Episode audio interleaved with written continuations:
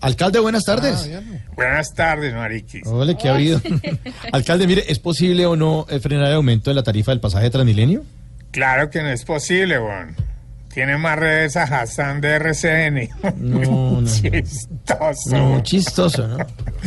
Igual no sé los usuarios por qué se quejan del aumento en el pasaje si igual todos se cuelan. Mm, Sí.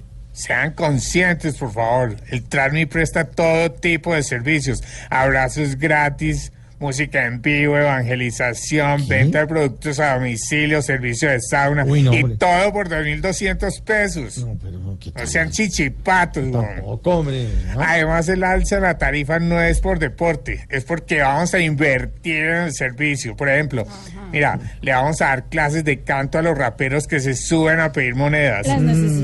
Vamos a regalar pañales de acero, antibanoseadores Sí. y vamos a subsidiar a los ladrones para que en lugar de robarse el celular y la billetera, se roben solo la billetera. No, no, no, no. Mire, ¿y qué van a hacer con tanta congestión en horas pico?